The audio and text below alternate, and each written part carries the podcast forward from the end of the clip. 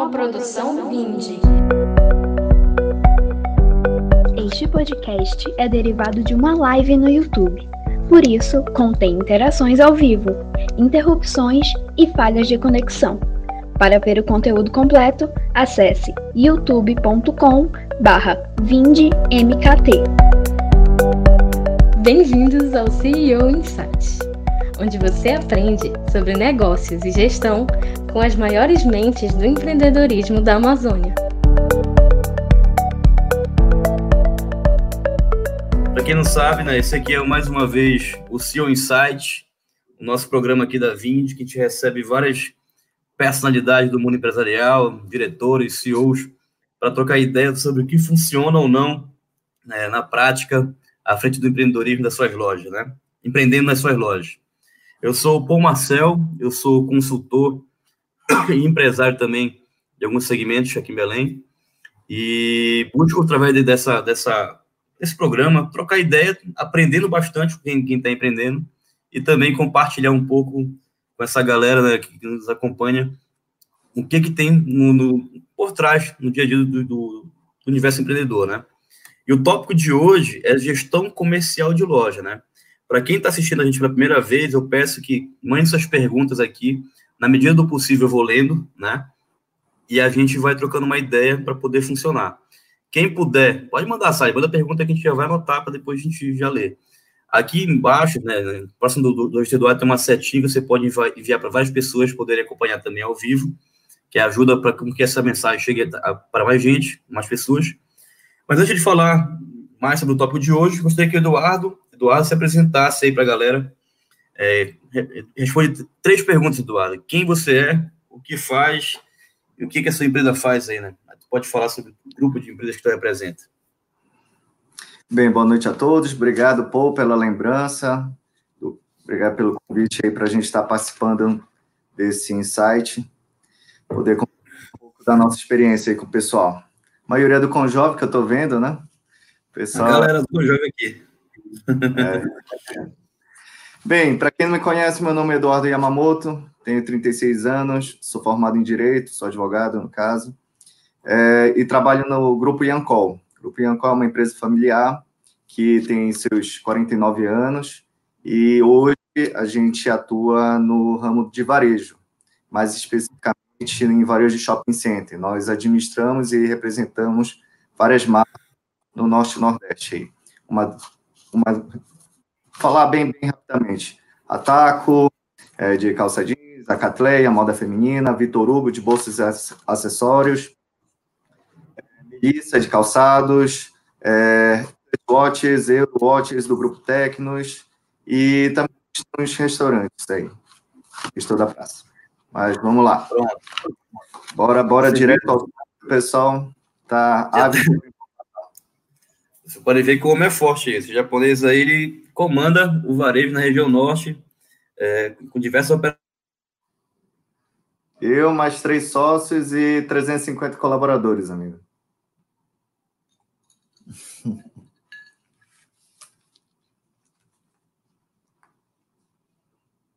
varejo também, que a galera que lá, o, o Geraldo, o Fábio, é, toda a turma lá, o Emerson, comandam uma operação e são muito gente boa e são muito safos também. Quando eu atendia vocês, o que eu mais gostava de, de, de, conversar com vocês, que eu aprendia bastante no dia a dia, né? Daquelas conversas que tu botar na parede, tinha que extrair uma, uma resposta do nada para poder te, te responder. É, Deixa eu ver a pergunta da Sally. O que você mais notou de mudança no varejo de uns anos para cá?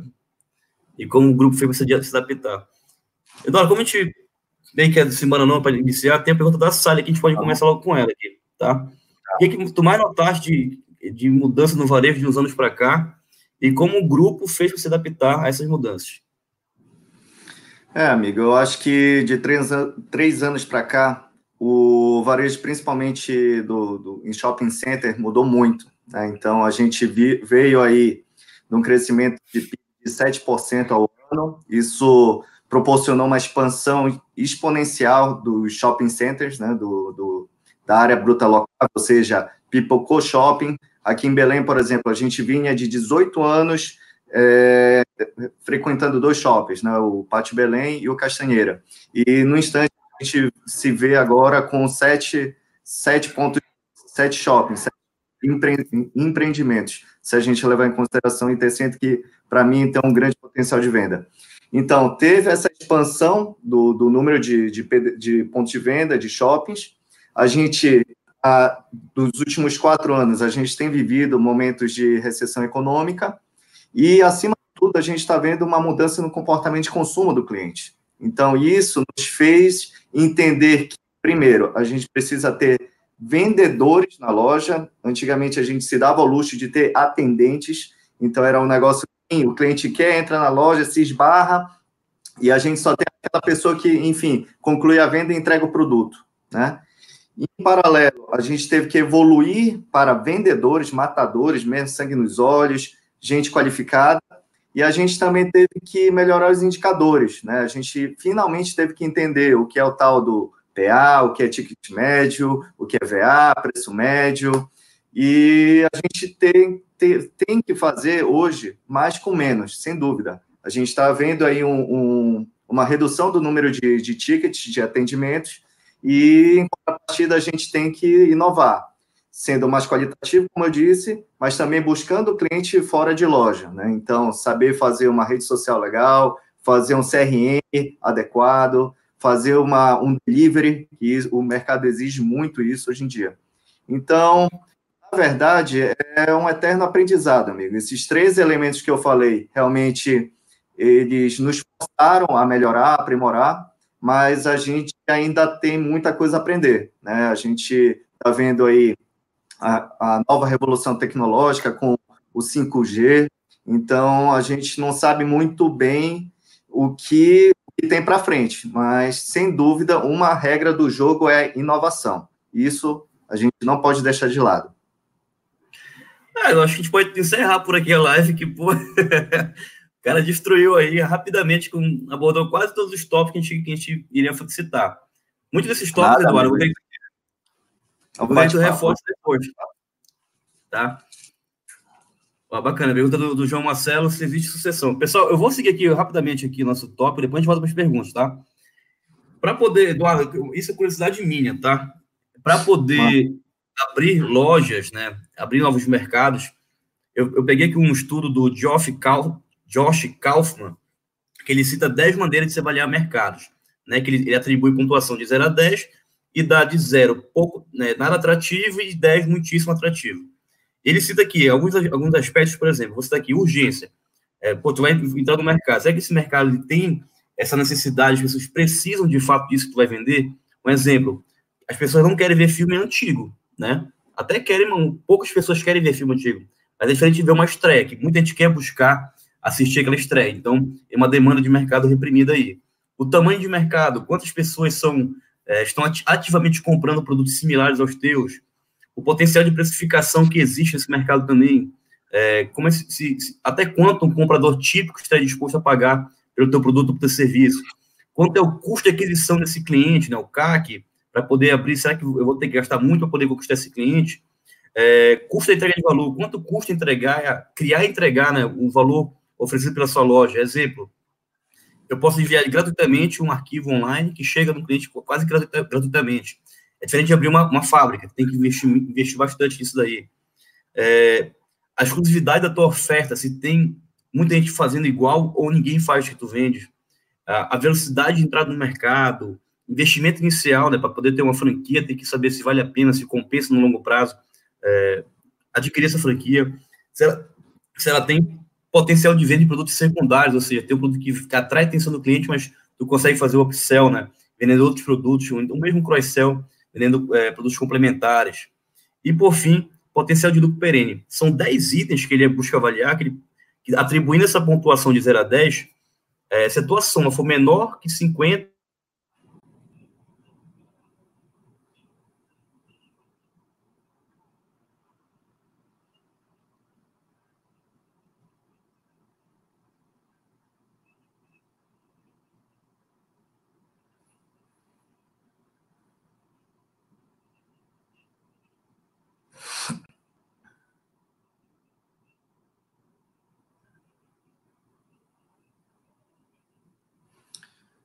Norte, é, Maranhão, Teresina, né? Então, Teresina, é, São Luís e Imperatriz.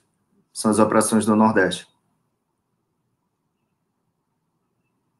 Para poder empreender, como é que vocês avaliam se aquela praça é ou não interessante para poder abrir uma loja? É, amigo, é aquela coisa, né? A gente não tem, não domina a técnica como vocês, que são estudiosos, né? Aí o Claudinho também, que está online, é um grande estudioso disso. O Claudio, Cláudio Noronha também o Cláudio Juronense e Cláudio Noronha, mas assim, é muito na prática, né? A nossa família vem do varejo, né? Isso aí veio desde a, a gente já está na terceira geração. Então, a priori, o mais importante é tu dominar o qual é a proposta que o teu negócio, a tua marca, o teu produto ele quer entregar. Então, é conhecer muito bem o público-alvo, qual é o perfil dele, ele é mais elitizado, ele é mais popular, é, é mais destino, é mais impulso, é conveniência, é serviço. Enfim, e dentro desse perfil, a gente, primeiro, a gente é mais especialista em shopping center. Então, a gente uhum. verifica se tem aderência a um determinado shopping. Aqui em Belém, por exemplo, a gente está falando da Grande Belém, seis grandes equipamentos. Cada um tem um perfil também de consumidor. Cada um tem também um fluxo, né? É, então, assim, a priori, entender bem qual é o teu público-alvo, dentro disso, verificar a planta do shopping, fazer, é, analisar bem é, dentro do mapa qual, qual, vai ser mais ou menos o comportamento do, do, do consumidor, são as âncoras. O McDonald's, por exemplo, ele é um parâmetro muito, muito assertivo em, estar próximo de uma operação deles, né? Entender que o cliente, ele tende a andar, caminhar mais para a direita. Não sei nem se tem, tem estudos comprovando isso, mas é algo que a gente, a gente acredita. Né? É, evitar, por exemplo, logo na entrada do shopping. A gente entende que o, o cliente, o consumidor, quando ele se direciona ele, quando ele adentra no shopping, ele precisa ter aquele, é, aquele momento de desaceleração no, no shopping, né? Então, aquelas três, cinco primeiras lojas geralmente passam batidas, né? Não quer dizer que sejam é, péssimas escolhas de ponto, por exemplo. Se a sua proposta, por exemplo, for de ser uma farmácia, por exemplo, eu acho que é, é, é muito, muito acertado você ficar na, na, na, nessa entrada do shopping. Se você for um quiosque de sorvete, por exemplo, é um, é um ponto ideal para alguém pegar, fazer um, um lanche, fica ali na entrada do shopping, geralmente tem parada de ônibus e por aí vai. Mas, de qualquer maneira, o que eu sugeriria para a pessoa é entender bem a, a, o perfil do, do, do, seu cliente e do seu produto, fazer uma contagem de fluxo, eu acho que isso é básico, né? estabelecer três, três momentos do dia, aí da, da semana, na verdade, de repente, 11 da manhã, durante uma hora, fazer uma contagem, fazer o registro, depois já escolher no sábado, às 14 horas, fazer um outro registro, e depois das 19. Eu acho que te dá uma noção do pior e do melhor fluxo que o shopping pode ter. Analisar quem é que está no entorno. A gente, por exemplo, nós somos lojas satélites, pequenas lojas. A gente não uhum. gosta de estar parede com parede com âncora, por exemplo. Âncora geralmente tem uma, uma fachada muito grande, um fluxo muito grande, é o tipo de, de, de, localização que a gente evita, porque a gente some, seu, a sua loja some, o seu produto some. A gente, por exemplo, fica longe de instituições financeiras, bancos, porque o horário de expediente deles é muito curto, e depois, no, de, no determinado horário, 16 horas, por exemplo, eles apagam a luz.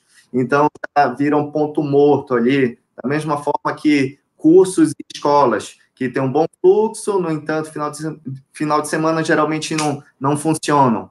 Né? Mas é entender é, bem essa questão que vocês nos ensinaram muito bem, vocês da Vinge, a questão do cross-selling, de, de agregar pro, é, o mix de produtos, né? Telecom, por exemplo, Telecom prefere ficar do lado de Telecom, né? Vivo, TIM, claro, geralmente eles, eles ficam juntos. E eu acho que dentro, dentro disso, tu, tu, também tem que entender se o teu produto é destino ou se ele é por impulso. Né? Se ele é por impulso, acima de tudo, ele precisa do grande fluxo de pessoas. Ele precisa ser visto, as pessoas têm que esbarrar com a tua operação. O destino, tu pode te dar um pouco ao luxo de te esconder um pouco. Né? Por exemplo, a própria Vitor Hugo. É, a gente tende a dizer que ela não é uma compra por impulso, ela realmente já é, é, é produto fim, né? Mas é óbvio que eu não escolheria um local desprivilegiado só pensando no custo do, de, do, do, metro, do metro quadrado, tentando baixar o custo de ocupação nesse caso. Cara, bacana, Eduardo. Deste várias dicas e, e sim, né? Vou tentar retroceder aqui um pouco tudo que tu falaste, para quem não conseguiu acompanhar, analisar, né? Com relação a fluxo, temos tem um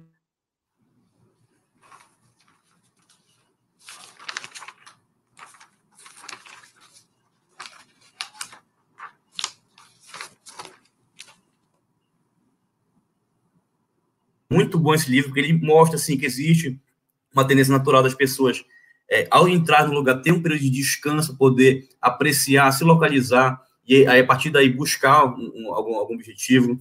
É, com relação à, à, proximidade de lojas âncoras, também tem um estudo que diz, diz uma, uma, como as empresas devem se, se posicionar melhor para não concorrerem com, com esse tipo de, de, de empresa. Se é, se é, ideal abrir uma loja no, na, no final da escada rolante ou, ou no, no, no, início da escada rolante, tudo isso eu estudo. Eu lembro que tu me, me levaste uma, uma, uma lá no, no, Metrópole, eu acho, que a gente foi visitar, que tu ainda estava pensando se tu abrir loja lá, lá ou não. E todas essas perguntas que elas para mim, eu falei, eu falei, mano, cara, faz sentido, é, realmente. E eu não tinha ainda a literatura, né, sobre, sobre, sobre esse livro, né. Tanto que depois disso eu me cobrei, eu falei, tem que ler, porque eu tenho que, eu tenho as peças do feeling e de outros, outros livros que eu li que eu fui casando, fui juntando. Mas tudo que tu falaste faz totalmente sentido, tá? Mas o que eu vejo como principal ponto que é mais importante para tu poder definir é, como escolher uma marca, uma loja, é saber se essa marca que você vai escolher, se for franquia no caso, se ela está ligado ao que os donos, né, que os compradores de, do, dessa franquia gostam de fazer, né? Para tu poder entender sobre moda, sobre, sobre varejo, tudo isso, vocês gostam disso aí. Tanto que eu até brinquei com vocês uma vez em reunião, falei, poxa, Vamos escolher qual segmento que a gente vai focar, porque vocês têm que ser especialistas em alguma coisa, porque senão vai exigir uma, uma curva de aprendizado muito grande para vocês dominarem também aquele segmento, né? Sim. Mas isso aí são aprendizado que a gente vai construindo. Mas, poxa, tu deste uma aula completa aí, que quem Sim. quiser se aprofundar mais sobre, sobre varejo, sobre loja ensina, onde, onde abrir lojas, onde se posicionar dentro de shopping, principalmente, esse livro é uma grande referência, tá? Da Naresh Malhotra. Depois, quem quiser, só mandar mensagem para mim que eu mando lá o, o link, né, com, com a imagem do livro para você comprar. Agora, falando de time de vendas, tem uma pergunta que falou aí, é, é, Eduardo, que diz respeito como é que você consegue é, fazer com que 350 pessoas consigam entender isso, né? Eu pego uma frase aqui do, do, do Carnegie, que ele diz, tire o meu pessoal, mas deixe as fábricas e logo o mato tomará conta. Tire minhas fábricas, mas deixe o meu pessoal e logo teremos uma fábrica nova e melhor. Como ele disse, pessoas são importantes para qualquer empresa. Sem pessoas, as empresas não funcionam de, corretamente. Essa ideia de achar que vai ter a internet das coisas, a inteligência artificial, realidade aumentada, virtual, beleza, vai evoluir, mas sem as pessoas poderem entender isso, o negócio não vai funcionar. Né? Vai ajudar bastante, mas sem as pessoas para poder fazer, fazer com que essa máquina é, entre em, em ciclo, em operação, não adianta. E como eu observo no grupo Yancol, são diversas marcas que vocês têm, diversas operações. Uma que trabalha no, no, segmento mais classe A, que é Vitor Hugo, e tem um restaurante mais, mais, mais, mais popular, que trabalha numa via de fluxo de pessoas, é, sei lá, de, de, de, comércio. Então, vocês têm que fazer esse, esse, esse malabarismo aí para poder construir uma empresa forte e vencedora como vocês são. Né? O Grupo Yancol hoje é uma referência no mercado e a gente aprende muito nesse bate-papo e trocando ideia com vocês. Como é que vocês fazem para poder recrutar um time e para poder trabalhar essa gestão de pessoas? Bem, amigo, é, assim, eu já te resumi mais ou menos do que era uma realidade de 3, 5 anos atrás, né? Então, a gente podia se dar o luxo de falar, nós somos, nós temos poucos pontos de venda, tem muito cliente, é, o, o nosso funcionário, enfim, ele ele é um simples atendente. E hoje a gente está indo atrás desse vendedor, formar realmente vendedores, né? Então, essa foi uma das, uma das diferenças no nosso, na nossa empresa. Até então, a gente tinha departamento pessoal, que, que sendo bem simplista, ele operacionalizava a questão do, do, do registro da, da CTPS, que enfim, ele era apenas um, de, um departamento, né, um setor. E a gente entendeu a importância do recursos humanos, a, a implantação do, do RH. Né? Então, a gente é, contratou um, uma psicóloga e uma, uma estagiária em psicologia, e a gente, a, a gente qualificou esse, esse recrutamento e seleção, né? Dando, sendo, eu vou pegar uma colinha aqui, mas com avaliação psicológica, com organograma bem estabelecido na empresa, descrição de cargo e as suas atribuições, requisitos, habilidades e perfil comportamental, coisa que antigamente a gente não, não se atentava tanto, né? É, realmente foi nessa, tanto na questão da recessão econômica, como na, no, na mudança do comportamento do cliente, a gente precisou extrair realmente um, um aspecto muito mais profissional dos nossos vendedores, né?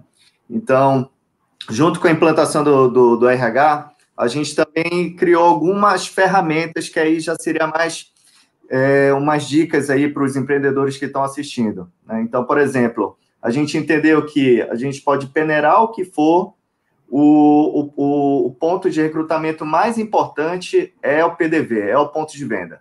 Então, através do, do, do, do, de uma, de uma pré, pré-filtragem no PDV, a gente dá prosseguimento ao processo de recruta, recrutamento e seleção.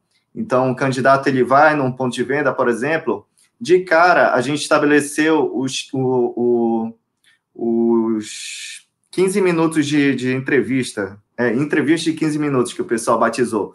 Foi puramente o pessoal de equipe de venda mesmo que criou esse, essa, essa, essa, essa didática aí.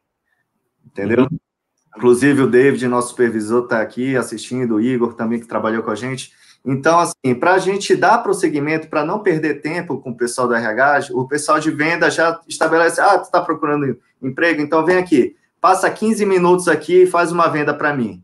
Ah, então, geralmente, em quiosque, 15 minutos é o suficiente. Ou em loja, olha, tu tem uma horinha aqui para tu fazer acontecer, eu vou estar tá aqui te supervisionando.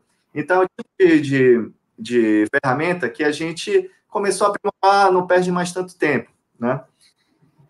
E aí, depois do, dessa questão dos 15 minutos, é, o, quando você fala em, em uma, uma, um tratamento pessoal, você está falando de uma pessoa que tem a função de fazer o recrutamento e seleção, mas que ela tem a tarefa diária ali de controle de ponto, de controle de vale de transporte, advertência e por aí vai. Então, ela, ela dedica de dois, no máximo três dias da semana para fazer esse recrutamento e seleção. E o que, que acontece? Você acabava aproveitando pessoas que, infelizmente, você não queria, mas pela necessidade você acabou admitindo. Já com a implantação do RH, a, a nossa equipe de psicólogos, elas são dedicadas única e exclusivamente para fazer esse, essas entrevistas. A regra lá é não contratar. É aquela coisa, só contrata se for imprescindível aquela pessoa que realmente fez é, é, que fez a diferença e que seria, seria até é, errado a gente não contratar. Então, foram mudanças de, de, de, comportamento. Antes a gente salvava, agora não, é o contrário. Olha, só passa o que for realmente, é, se for bom. Né? E aí, uma das coisas que eu sei que tu és fã do Jorge Paulo Leman foi o aprendeu aí com, com o sonho grande, né? Então, é aplicar o PDD, né? Que é o Poor, Smart and Deep Desire to Get Rich. É isso? Isso. Então, resumindo bem, bem para o nosso português, é aquela pessoa humilde, né, esperto, inteligente, com muita vontade de ficar rico, de crescer. Então, o que eu te digo é que naquela época anterior, por exemplo, entre dois candidatos, um que fazia o curso, curso superior, por exemplo, e outro que não fazia e que tinha disponibilidade de tempo, eu arrisco dizer que a gente ficaria com essa pessoa que não fazia a universidade. Uhum. Hoje, a, a, perspectiva é outra. Se a pessoa não está buscando a, a se aprimorar, melhorar, ganhar conhecimento e ter mais né, qualidade de vida, nesse sentido profissional, ele não, ele dificilmente fica, porque a, a nossa exigência em cima de, de treinamento, em cima dos indica, indicadores que, que você falou anteriormente, a pessoa ela, ela se sente meio fora do, de sintonia, ela não entende muito bem o que ela, qual é a proposta e ela não se identifica com a cultura.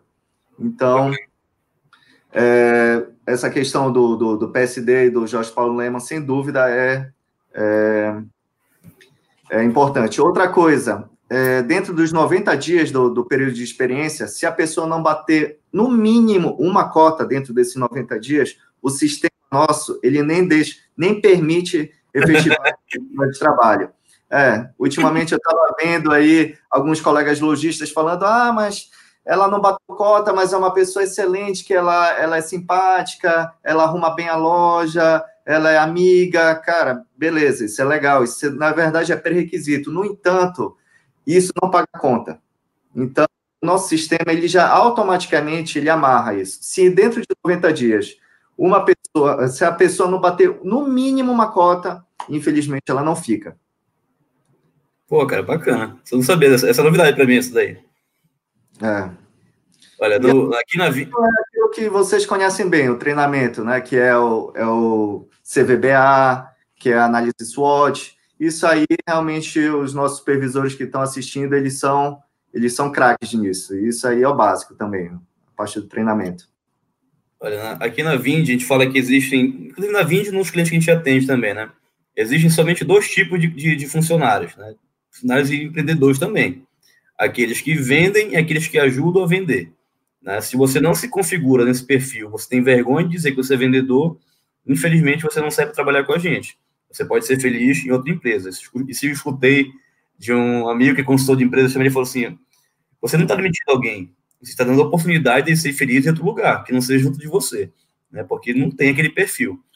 E tudo isso que tu falaste, Eduardo, faz totalmente sentido, né? Porque a gente consegue sentir logo de cara quando a gente chama alguém que essa pessoa está comprometida com a causa que ela defende, né? Ela entende da, da, da missão dela. E será que se você quer ter resultados que são extraordinários, você tem que ter serviços que são também fora do ordinário. Então tem que ser extra também ordinário. E tudo isso vai acrescentando para que você tenha melhores resultados na sua, na, na sua loja. Mas, Eduardo, uma curiosidade minha. Toda loja tem vendedor, tem o supervisor de loja. Como é que tu organiza né, é, esse time? Né? Como é que tu, tu organiza as funções nessa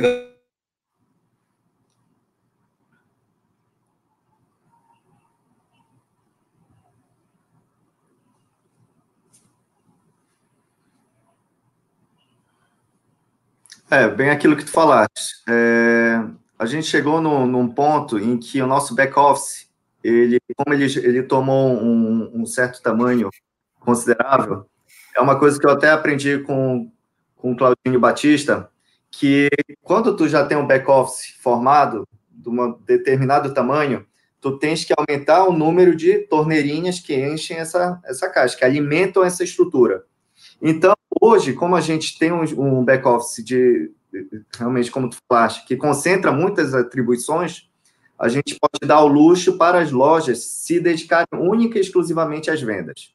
Então, hoje, as lojas, ela tem, eles têm, lógico, vendedores, vendedor responsável, que seria uma espécie de subgerente, o gerente, e acima disso, do guarda-chuva, a gente tem um supervisor para cada marca é o supervisor da Taco, o Andrews é o supervisor da Touch, da Euro, a Kemi é a supervisora da Catleia e Catleia, a priori, a Grace ela é supervisora da Vitor Hugo e a Marcelânia da, da do Clube Melissa. Então a gente pede para que cada uma se dedique a uma marca. É lógico que, que dependendo da marca tem um maior número de lojas ou não, mas ficaria muito confuso para um supervisor é, acumular várias marcas, né? Então, tem o guarda-chuva da supervisão e as lojas embaixo. E aí, é lógico que acima da supervisão a gente está falando do, de todo o corpo diretor e todo o back-office, como eu te expliquei, que aí já tem compras, tem aí financeiro, jurídico, é, CPD, desenvolvimento de software e por aí vai. Bacana. Tem uma pergunta do Leonardo, Leonardo Dyer, que, que eu estava vendo aqui agora, ele falou sobre meritocracia. É, tu, vocês pagam é, remuneração variável para cada marca, para todas as marcas, ou somente para algum nicho? É a pergunta que ele fez. É, na verdade, a realidade do varejo, principalmente da nossa realidade, ela exige que tenha o comissionamento, ou seja, a renda variável, né? A, uhum. é, salarial variável. E é lógico que, eu não sei se tu vais perguntar isso depois, mas a gente estabelece metas, cotas, né? A gente divide isso por, por, por vendedor e por gerente, né? Por loja.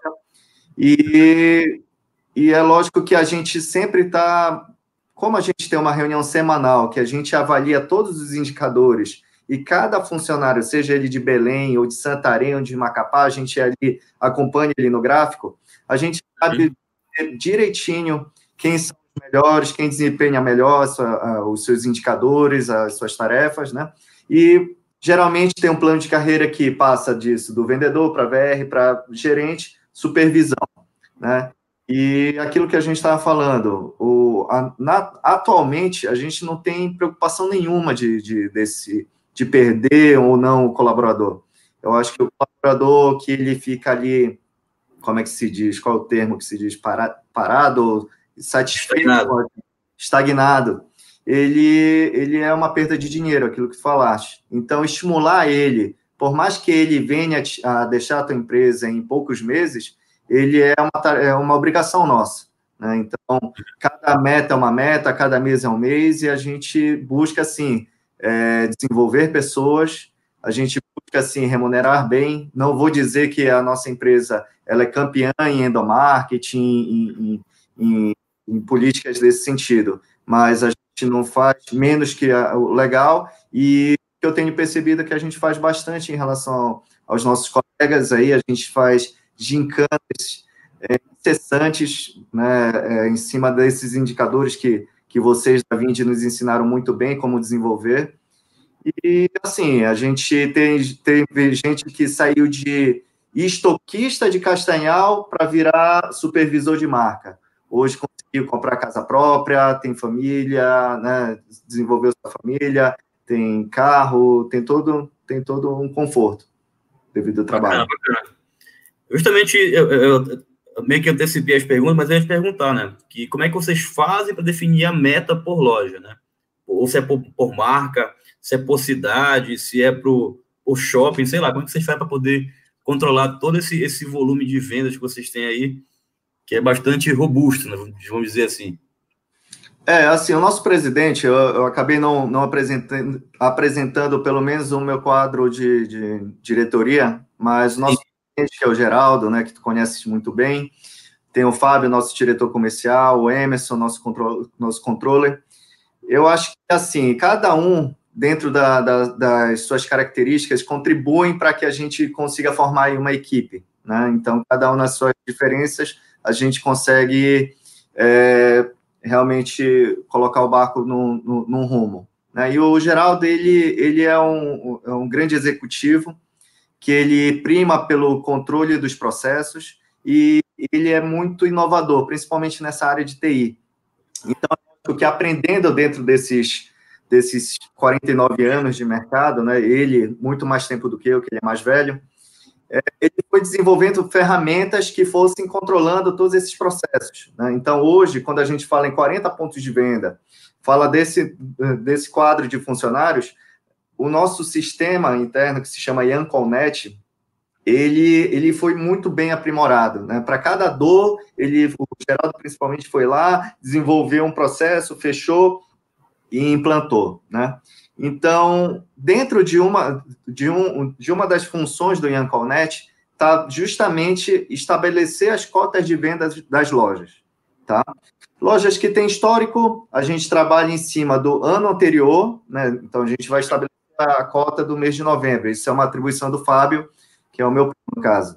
Ele, ele quando está iniciando o mês, por exemplo, a cota de novembro, ele puxa no sistema, o próprio sistema já dá um comparativo em relação ao ano anterior e dá um histórico trimestral para trás. Então, ele puxa outubro, setembro e agosto e vê percentualmente se essa loja está em crescimento, se ele está estagnado ou se ele está em queda de venda. Então, ele meio que sugere algo.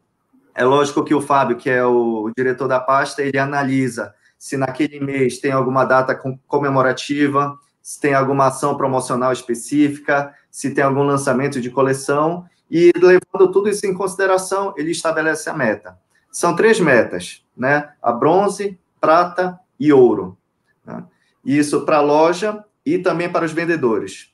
A cota dos vendedores ela é dividida, mas com acréscimo de 10%, porque se ficasse muito certinho, obviamente que se alguém falhasse ou o quadro realmente Sim. ficasse deficitário, comprometeria a, a, a meta da loja.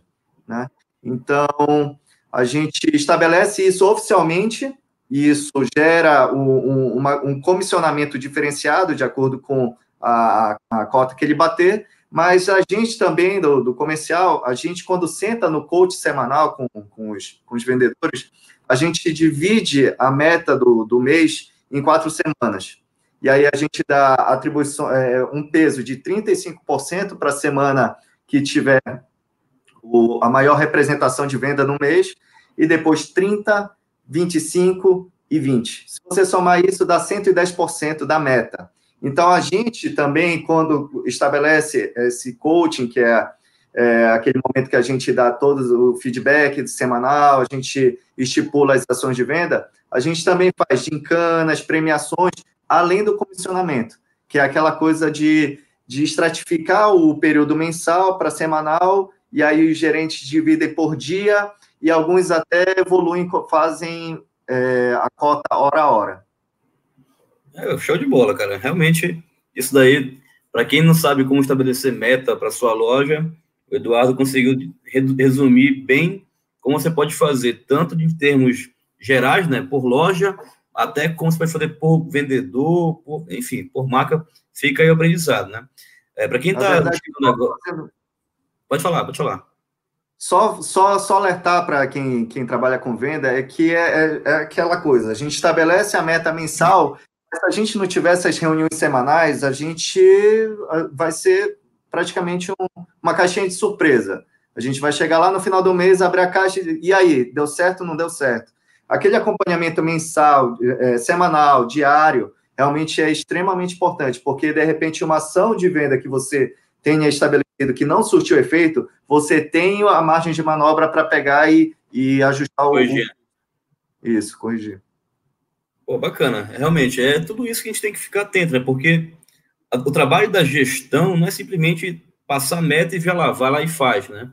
Na verdade, é acompanhar, é orientar, monitorar, é ter essa troca, porque às vezes, mesmo com base em todos os fatores que tu citaste, que, que o Fábio leva em consideração, se não tiver esse controle, esse dia a dia, acaba que, sei lá, a situação de mercado há um ano atrás foi muito diferente do que é hoje. E aí acaba que a gente não consegue ter o resultado que a gente gostaria de ter naquele período. E essa gestão fica baseada muito em achismo, acho que vai dar certo. Quando você tira dos fatos que você tem, os dados que você tem, e do feedback das pessoas sobre o que foi pensado, você consegue ajustar o caminho e tentar ficar bem próximo da meta ou superar essa meta no decorrer do mês. Bacana esse feedback.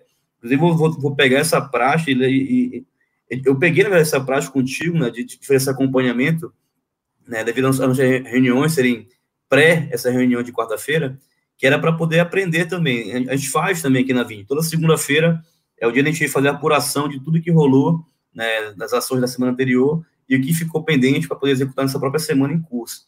E também listar novas atividades que surgem devido às demandas dos clientes. Então, esse acompanhamento semanal é constante que a gente acrescenta também é que a gente pega esse, esse, essas emissões da, da semana e da, durante a própria semana a gente vai olhando o que está que tá evoluindo, né? Aí, numericamente, consegue ver se está crescendo ou se está estagnado. E quem está travando o crescimento, né? A gente consegue falar com todo mundo. Inclusive, tem missões nossas, enquanto os empreendedores, gestores da, da, da empresa, que a gente tem que ter essa troca para poder mostrar que, além das nossas missões, eles também têm missões, então tem que fazer junto para poder fazer a empresa decolar, né?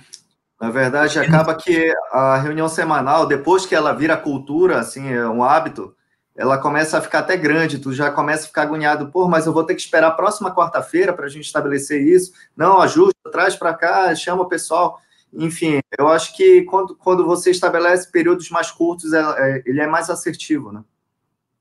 Aí se torna diário. Hoje em dia. Ixi, travou.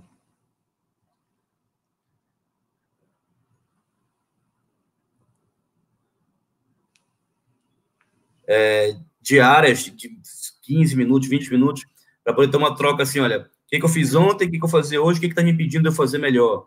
Aí você tem essa troca com todo mundo. Tem umas práticas que o próprio, qual é o nome do Jeff Bezos, da, da Amazon, fala. Se você precisa de duas pizzas para poder marcar uma reunião com todo mundo, quer dizer que tem gente demais na sala. Retire quem não é importante para tomar decisão. Então, que acaba se perdendo. Então, a gente vive num processo que a gente tem que elencar as, as tarefas que são mais importantes.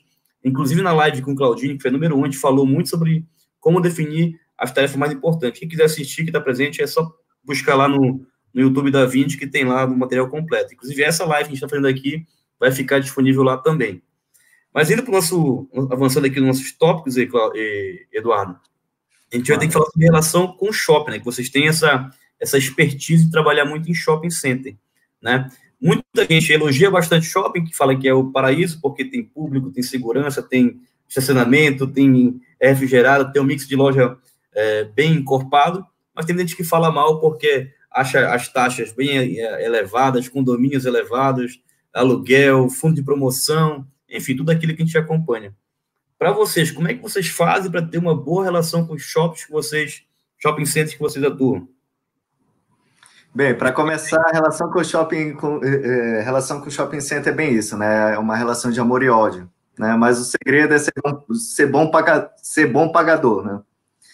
Mas e nem sempre a gente consegue ser tão bom pagador assim, né? Eu não sei quem que está ouvindo aí, de repente meus amigos empreendedores de shopping estão aí acessando, eles estão ouvindo, mas e, pô, é ser parceiro, né? Eu acho que é manter o diálogo, é, é uma relação de ganha-ganha. Se o shopping estiver bem, você ganha bem e vice-versa. Você vendendo bem, o shopping também valoriza, gera mais fluxo, né?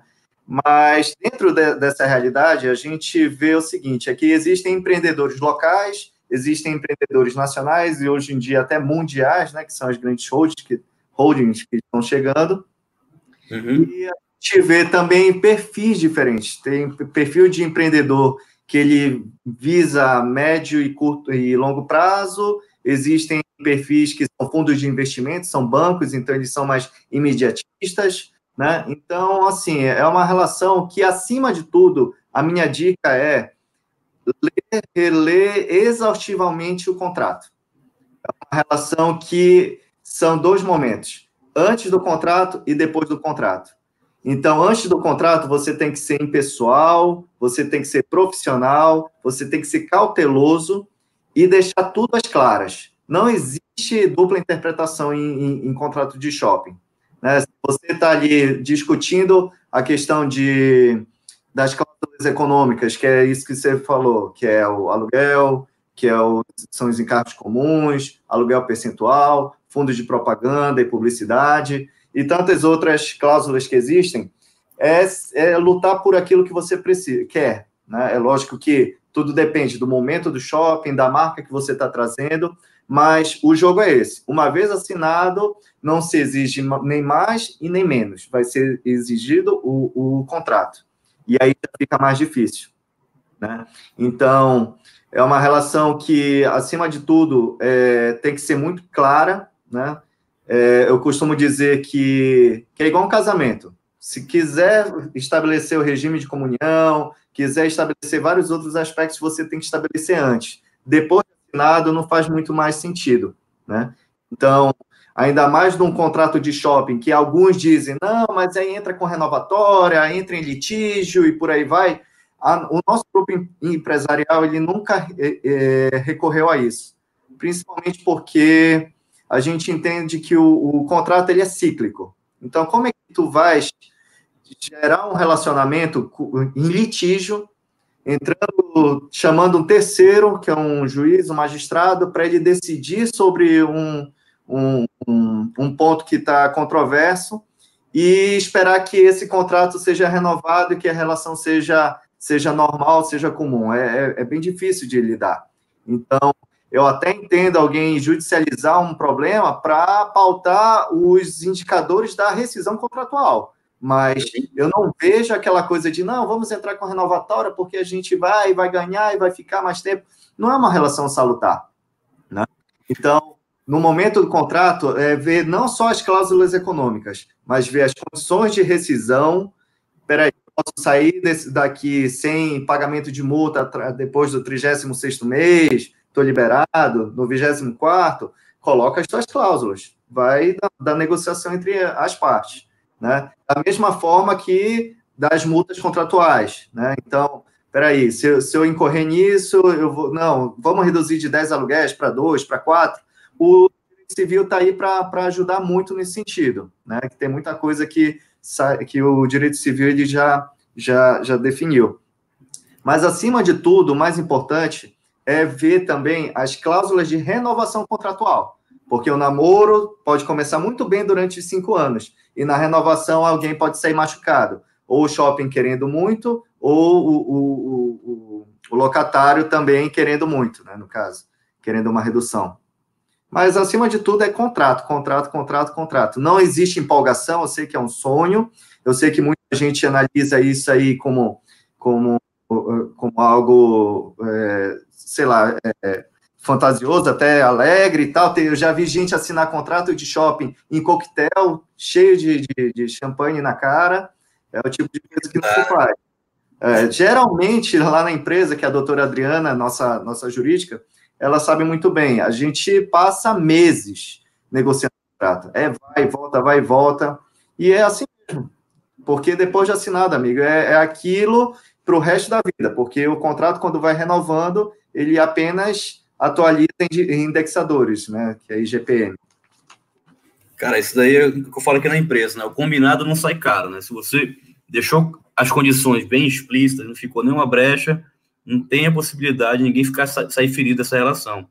A gente atendeu né, alguns shoppings aqui em Belém, nós fizemos inclusive uma pesquisa antes do Metrópolis ser inaugurado em todos os shoppings, que a gente fez aquela pesquisa de público, né?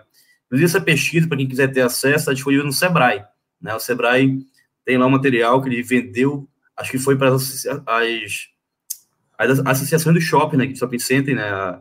Todas as marcas pediram e a gente fez trabalho com esse material. Acho que eu acho que o lojista tem direito para acessar, salvo engano, esse é material que o Sebrae tem acesso, né? E também nós, nós atendemos algumas, alguns shoppings, a gente, observou isso dos lojistas, né? Ah, mas no fundo de promoção, eu achei que tinha que levar cliente para minha loja. Não, o fundo de promoção é para levar cliente para o shopping.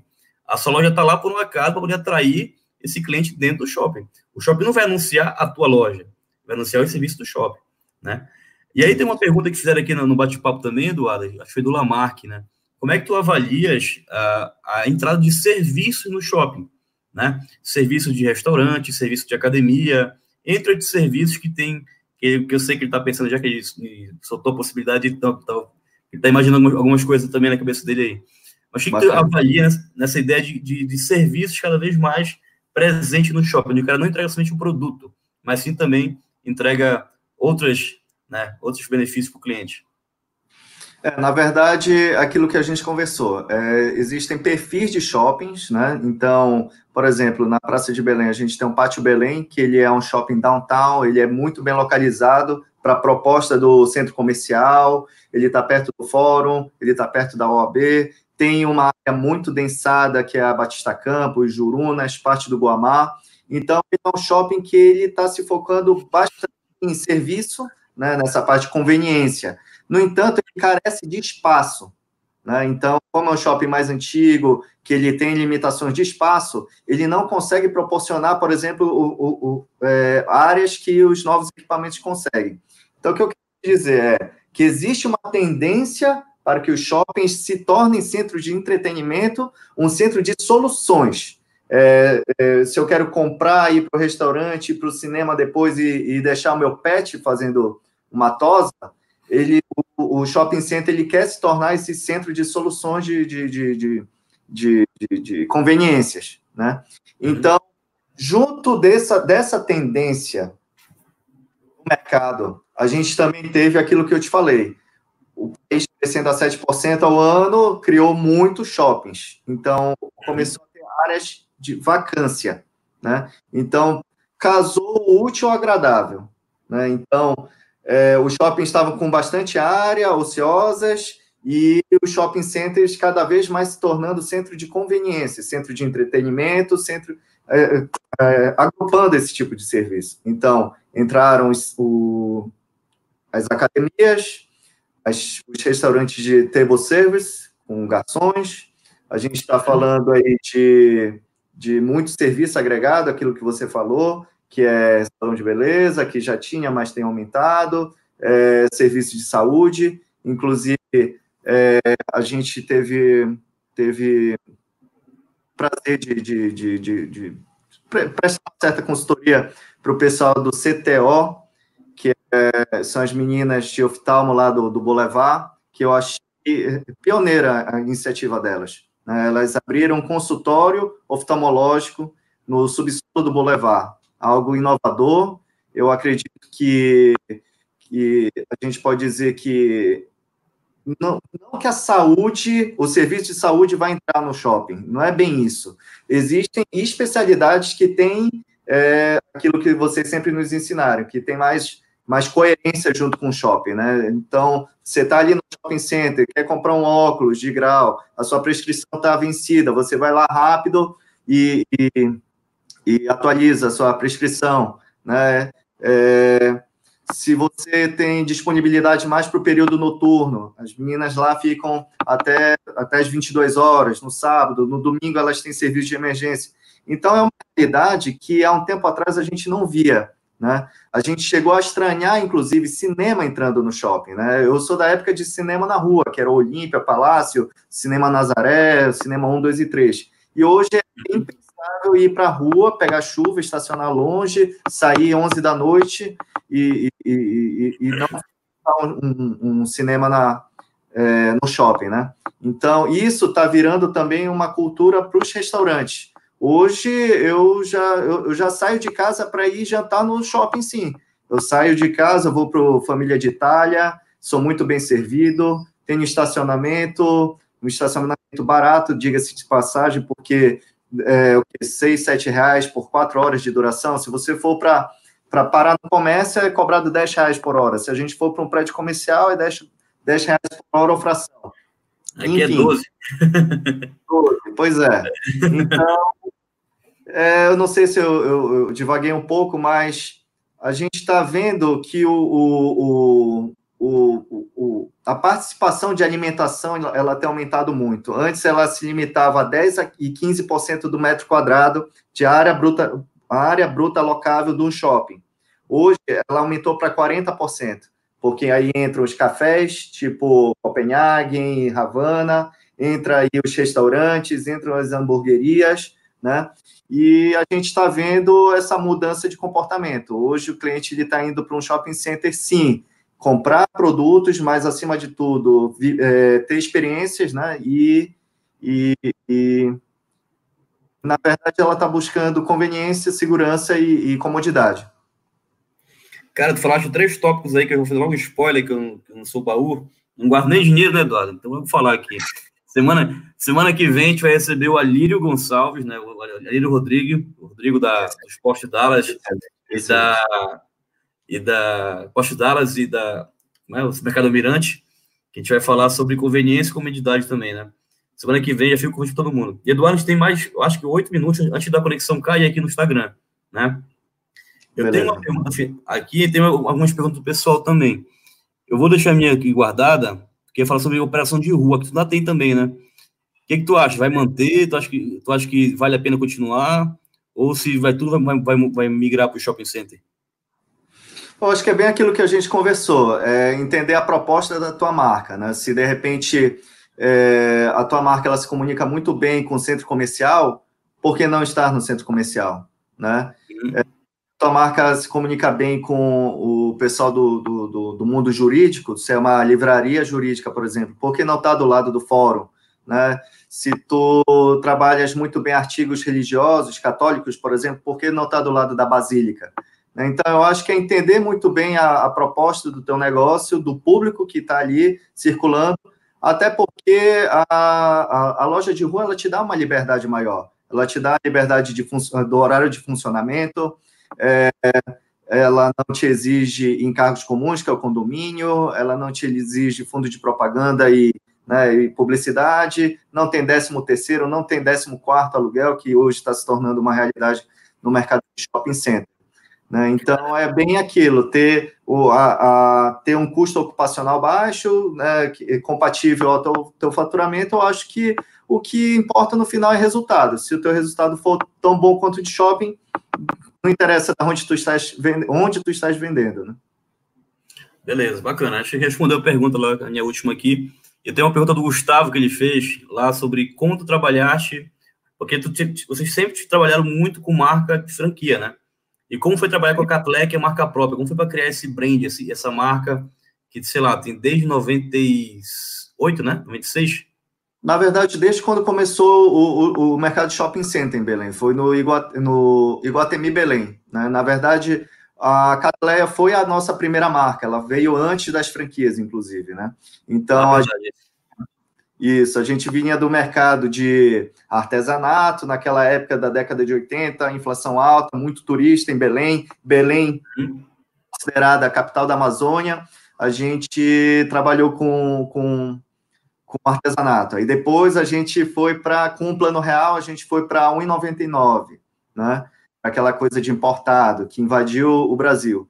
E aí começou um negócio chamado shopping center. A gente não, não entendia muito bem, mas a gente foi lá, firmou contrato, abrimos a nossa primeira loja Catleia, que foi bem isso. Foi toda a nossa expertise que vinha até então, que era armarinho presente. Colocamos a moda feminina, que é o que tem maior é, market share, né? Que é, é a roupa a modinha, a roupa feminina. E aí a gente foi evoluindo, a gente foi aprendendo bastante. Lógico que o mercado mudou muito desde de lá para cá. A gente entendeu a concepção de fast fashion. A gente, lógico, ter, é, é, expandiu o número de lojas para poder é, manter uma marca, para ter poder de barganha com os fornecedores, para ter volume, para ter o que o Claudinho Batista falou, visual merchandising. Então, assim, quando a gente aumenta o número de pontos de venda, é justamente para isso, para diminuir custos, aumentar exponencialmente e é, escalonar, eu acho que vocês falam, né? E tornar uma economia mais escalonável. E, assim, a gente tem uma equipe de compradores aqui em Belém, também em São Paulo, que está sempre mandando aquela, aquela compra bem just in time. No início a gente ia lá, continuamos sendo José Paulino e Braz, no entanto, com estrutura lá e com maior frequência de ida, a gente tem aquela, aquele abastecimento semanal. Mas é sempre um aprendizado. Eu gosto muito da Catleia, aquilo que tu falaste no início, a gente como homem não se identificava muito, né? Mas, enfim, a gente teve que aprender muito. E é interessante, porque a ideia que surge, a gente implanta na hora, é uma marca própria. Quer mudar sacola? Muda. Quer mudar logo? Né? A gente até arrisca de vez em quando. Quer fazer uma arquitetura nova, inovadora? Faz. É, é, é bem libertador. Bacana, bacana. Inclusive, recomendo ao pessoal a ver lá o trabalho da Catlec, que foi um dos nossos, nossos cases, né, junto a, a, a Grupo Iancol, lá da, do, do Grão Pará, né? Foi um, uma das. A gente trabalhou bem forte lá na parte de pensar um negócio para atender esse novo cliente mais exigente, mais demandante por, por inovações. Mais chato, mais cri-cri. Só, só, antes de terminar, posso falar um pouquinho? Que eu acho que é, é uma dica que o pessoal tá Vamos lá, só complementando a, a, experiência que a gente teve lá no, no, na Catleia, eu me lembro muito bem com o Paul trazendo as ideias lá da NRF, falar em experiência, omnichannel e tal, aí falando isso, velho. Não, não é. é bom, não viaja. tá fora da curva.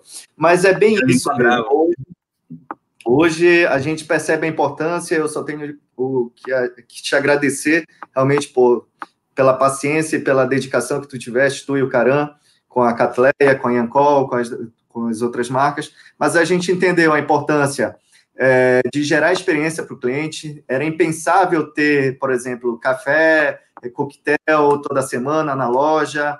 É, vocês, segundos, agora concluir. Vocês perceberam que vocês perceberam que o cliente ele queria mais conforto, a gente fez isso. Mas só uma dica para o pessoal aí que, que, que quer aumentar seu, seu faturamento, são as ferramentas Indeva, que é de lista de vez eletrônica, Action CRM e também. Ah, vamos lá.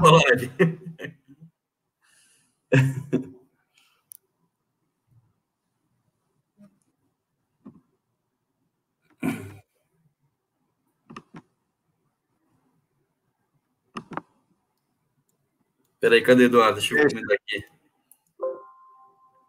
Cara, bora continuar aqui no YouTube, então. Aqui. É. Lá, morreu. Foi mal, eu nem percebi que estava acabando. Também eu estava devagando muito. Em, em certa... Tem um pessoal aqui no. Tem quatro aqui no YouTube ainda. E aí a gente tá, vai deixar então, Tá, então assim, é lógico que dentro do, do, da experiência que a gente adquiriu aí nesses 49 anos de varejo, a gente desenvolveu muitas ferramentas, mas a gente também aprendeu muito com, a, com as ferramentas que as franquias implementaram, né? Então, uma delas, por exemplo, é esse Endeavor que eu te falei, que a gente teve experiência em, em utilizar lá na, na Clube Melissa. Eu não sei se eu cheguei a te falar já dessa ferramenta. Não. Para deixar registrado. Ele é uma lista de verde. De, é... Flávio, tu estava pensando em utilizá-la, é, utilizar essa ah. ferramenta, estava vendo a viabilidade, mas não sei se. Até tu me indiquei, me, indica, me indicaste, eu já me inscrevi na, lá na ferramenta, comecei a dar uma estudada. Realmente, eu o que eu vi no site me interessou. Mas o que, que, que, tu tivesse de resultado, assim, efetivamente? Pois é, é porque, assim, é, o, a lista de vez, ela, quando a gente é, implementa em papelzinho, em folha, ela, hum. Lógico, ela, ela não é tão eficiente, ela não, ela não amarra os processos, né? Isso fica muito manual, pode ser ludibriado, a informação pode, pode, pode se perder. E no caso, ele entra dentro de um tablet, tá? Então, ele consegue associar o cadastro daquele cliente com aquela venda realizada. Ele ele está linkado com o teu frente de loja, né? Então ele sabe justamente Eduardo ele veio tal dia na loja, levou dois, duas calças e uma malha básica. Ele consegue atrelar a minha compra comigo. Então sabe dizer qual é o tamanho de, é, que eu uso, sabe qual é a preferência de produto que eu compro tá? E tudo isso torna muito mais assertivo, tanto a conversão, né, a taxa de conversão da loja, mas também cria um banco de dados para que, junto com o CRM, que é justamente esse action que eu que eu estava falando, ele consegue me dar indicador, é, ele consegue é, me dar mais qualidade na venda. Então, o action ele me diz já, já é, para cada vendedor, ele dá a mensagem que ele deve enviar para o cliente 15 minutos após o atendimento. Ele já manda um, um, um, lembrete da mensagem que ele deve enviar com 24 horas do atendimento ou uma semana, conforme você configurar. Ele lembra do aniversário do cliente. Ele lembra também, uma vez que ele está linkado com o frente de loja, quando chega um produto que de repente estava em falta e que e, em que o cliente ele é, é um tipo de preferência do cliente, ele lembra de oferecer esse produto para o cliente. Então é um trabalho, é um trabalho que frente de loja, Endeavor e Action, ele fecha muito bem esse, esse relacionamento com o cliente, né? Então, e, são, e são, são ferramentas caras, Eduardo, para um lojista lá, porque tu tens o ganho da escala, tu tem várias operações que conseguem ter uma margem melhor de negociação com esse software. Né? O, o, inclusive, o Claudio Noronha citou comigo recente que ele está precisando utilizar aquele, acho que é o Finança 360 também. Que eu, eu fiquei vendo assim, poxa, para uma loja em si ficaria meio que pesado. Se fosse colocar todas essas soluções, né? Do Action, que é o CRM, a lista de atendimento, que é o, o Endeavor, e esse, esse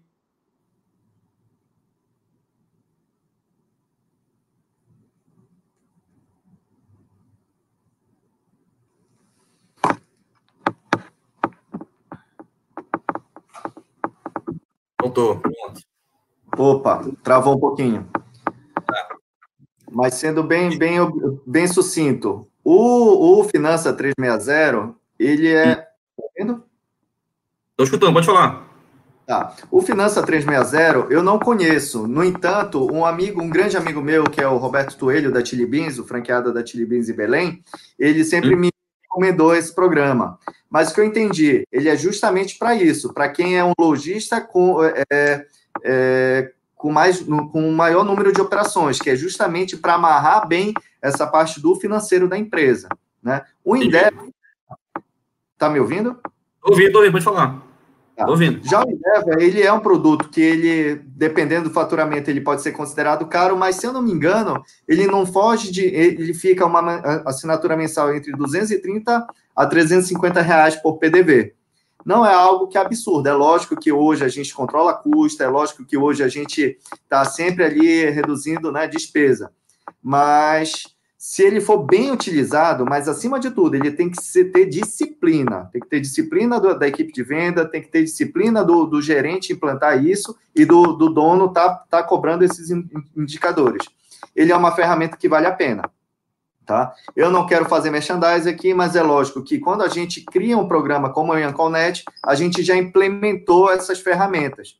A gente, lógico, pensa no futuro poder comercializar o nosso, nosso, nosso programa, mas o que eu quero é que o pessoal realmente aprimore mais, eles é, se desenvolva muito mais em cima dos indicadores que vocês aí da Vindi sempre nos orientaram, que foi peça adicional, ticket médio, mas acima de tudo, hoje, a gente está vendo um novo fenômeno na, no, no varejo. A gente está vendo é, recorrência, ou seja, geração de cupom, e o cupom hoje, ele é algo mais monetizado do que aquela coisa de 10, 20%. Hoje, ele cria valores, né? Cupom de 74 reais, você ganhou para a próxima compra a partir de amanhã. Então, o varejo ele está aperfeiçoando para sistemas de frente de loja com, com essa abordagem. Né? A gente está vendo muito esse omnichannel, que é justamente isso que vocês falaram há seis anos atrás. Boa parte dos programas frente de loja não estão preparados para promover esse omnichannel, não conseguem conciliar estoque de eh, loja física com o da loja online, com do outro franqueado, dois franqueados de, de, eh, diferentes. Tá dando para entender? Mas qual é a Não, proposta? Tá... As frentes de loja, os programas de frente de loja estão desenvolvendo. É o cliente que vai em loja hoje, ele compra três pares de sapato. Um ele quer sair calçando, o outro ele quer que entregue em casa e um terceiro que não tem, só tem no online. E aí ele tem que comprar online, mas ele não quer passar três operações distintas no, no, no cartão de crédito dele. Ele quer fazer uma compra única com diferentes tipos de retirada. então, eu passei. Nesse sentido. Eu passei recente com uma. Recente não, tem acho que uns dois anos daí. Fui comprar um livro numa livraria que não vou citar o nome, porque foi uma experiência ruim, que era do lançamento do livro do Thales, né? Thales, do, acho que é Nada Easy, o nome do livro. Aí eu comprei hum. online e tinha a opção retiro na loja. Só que na hum. pressa eu fiz a compra lá, eu falei, poxa, eu vou quando estiver no shopping, eu passo lá e pego o livro, né? Porque já falou, pego, é, estive na loja, e eu falei, fiquei nessa, nessa na minha cabeça. E eu queria muito ler esse livro, porque ele desmistificou um monte de conceito que eu tinha, né? E aí, quando eu cheguei na loja para retirar, falou, não, o que você comprou é outro CNPJ, e o seu produto não chegou. Apesar do produto estar disponível na tua frente, você não pode retirar aqui da loja. Eu falei, ah, meu irmão, pô, tu me fez perder uma viagem, confiar um tempão, e não pode retirar, tem que esperar mais 10 dias por causa disso, entendeu? Então, são exemplos como esse que, que, que frustram, né? Quem, quem ainda busca ter uma experiência sem fricção, né? Que é esse que promete o, o Omnichannel, de fazer que você consiga tanto comprar online, retirar no caixa, receber em casa, enquanto isso avalia o produto, pega a avaliação de outros clientes, enfim, é algo que a gente fica observando que ainda precisa melhorar bastante. É, ter essa, evolução de onda, né? De você, primeiro, você ter um PDV que venda bastante, se você tem uma loja física, é, aumentar aos poucos o seu número de canais, de vender para um outro canal, depois é, integrar tudo para não ter fricção, porque quando você tem fricção, o cliente fica frustrado e causa, vez de criar uma boa experiência, causa uma experiência negativa com essa marca. Né? Eu acho que tu tens como pesquisar isso, pô, mas assim, é porque eu na, o, o, a ideia parece ser muito simples, mas a realidade brasileira ela é um pouco difícil, porque a gente está falando de fábrica a gente está falando de franqueador e franqueado. São três pessoas jurídicas distintas. Eu não sei como é lá nos Estados Unidos, tá? Eu não sei como é, não sei, é, não sei se a Grã-Bretanha, né, a Inglaterra, ela é avançada no nome de channel. Mas nos Estados Unidos eu tenho uma ideia de que é marca e, e, e franqueador, não existe nem muito franqueado para a parte de roupa, né? Mas eu entendo que é a fábrica e loja própria. É tudo o mesmo CNPJ, é toda a mesma empresa. Né? Aqui a gente está falando em é, fábrica, franqueado, franqueador, franqueado. E às vezes na mesma praça são dois franqueados distintos. Eu tenho a peça, o fulano não tem. E agora, como é que fica? O cliente foi nessa loja. Tá, tá ouvindo? Que travou aqui o vídeo.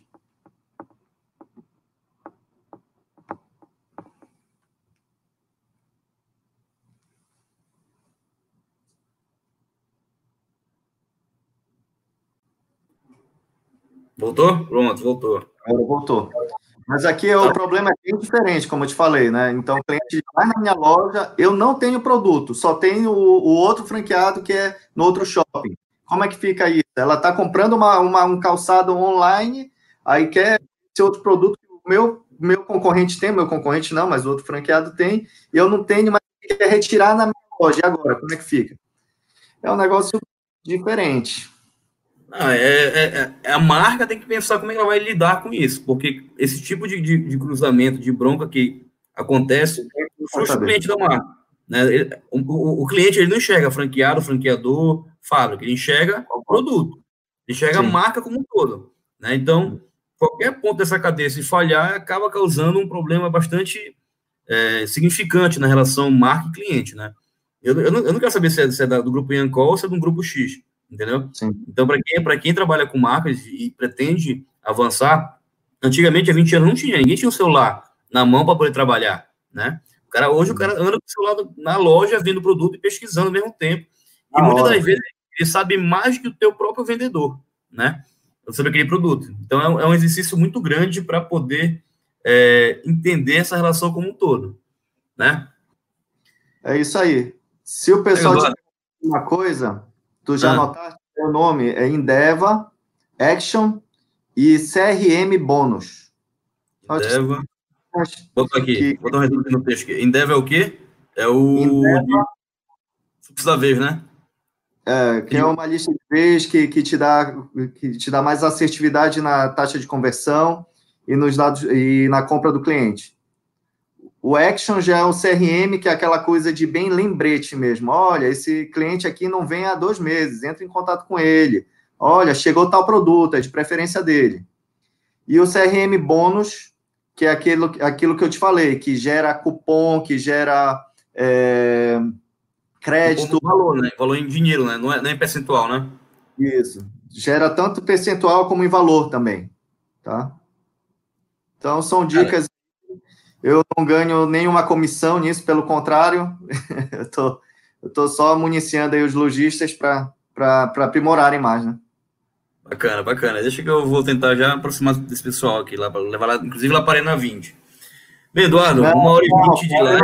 Tu, tu leva a Ianconete, pô. Ianconete vai estar tá pronto para atender a Arena 20 em, em breve. Bora, tem, a gente coloca com certeza. Bem, Eduardo, Cara, foram uma hora e vinte entre idas e vindas. O Instagram derrubou a gente aqui, devido ao tempo. Mas veio uma galera para cá também, lá do Conjoy, principalmente. Agradeço a tua, a tua disponibilidade, teu, teu tempo. Sei que tua agenda é bastante corrida. É, muito obrigado para poder compartilhar com a gente tua experiência. E, cara, já fico o convite para um próximo momento falar sobre gestão familiar, que perguntaram bastante lá no grupo, né, na, nas perguntas, como trabalhar a gestão familiar já que tu já está na terceira geração. É, enfim, varejo, tu és um cara que eu admiro, tu é expert na área, tu, cada vez que a gente troca uma ideia, eu sei que eu aprendo bastante também contigo, tá bom? Obrigado, obrigado pelo convite, amigo. Agora fica aquela ideia mesmo, une toda essa turma. Eu sou fã de vocês, de ti, do Caran, do Cláudio Batista, Noronha, Rodrigo Alírio, Potoléu também, o Fabrício. Acho que sai um bem bolado. O Fernando Severino. Vai ser legal. Acho que eu vou focar somente pelo YouTube, que aqui a gente tem liberdade para colocar várias pessoas dentro da live, que o Instagram limita só para uma pessoa. Mas fica aí o, o insight para o próximo momento, tá? Eduardo, muito obrigado, meu amigo. Boa noite, bom descanso e até a próxima aí. Valeu. Igualmente. Um abraço. Tchau, tchau. Tchau.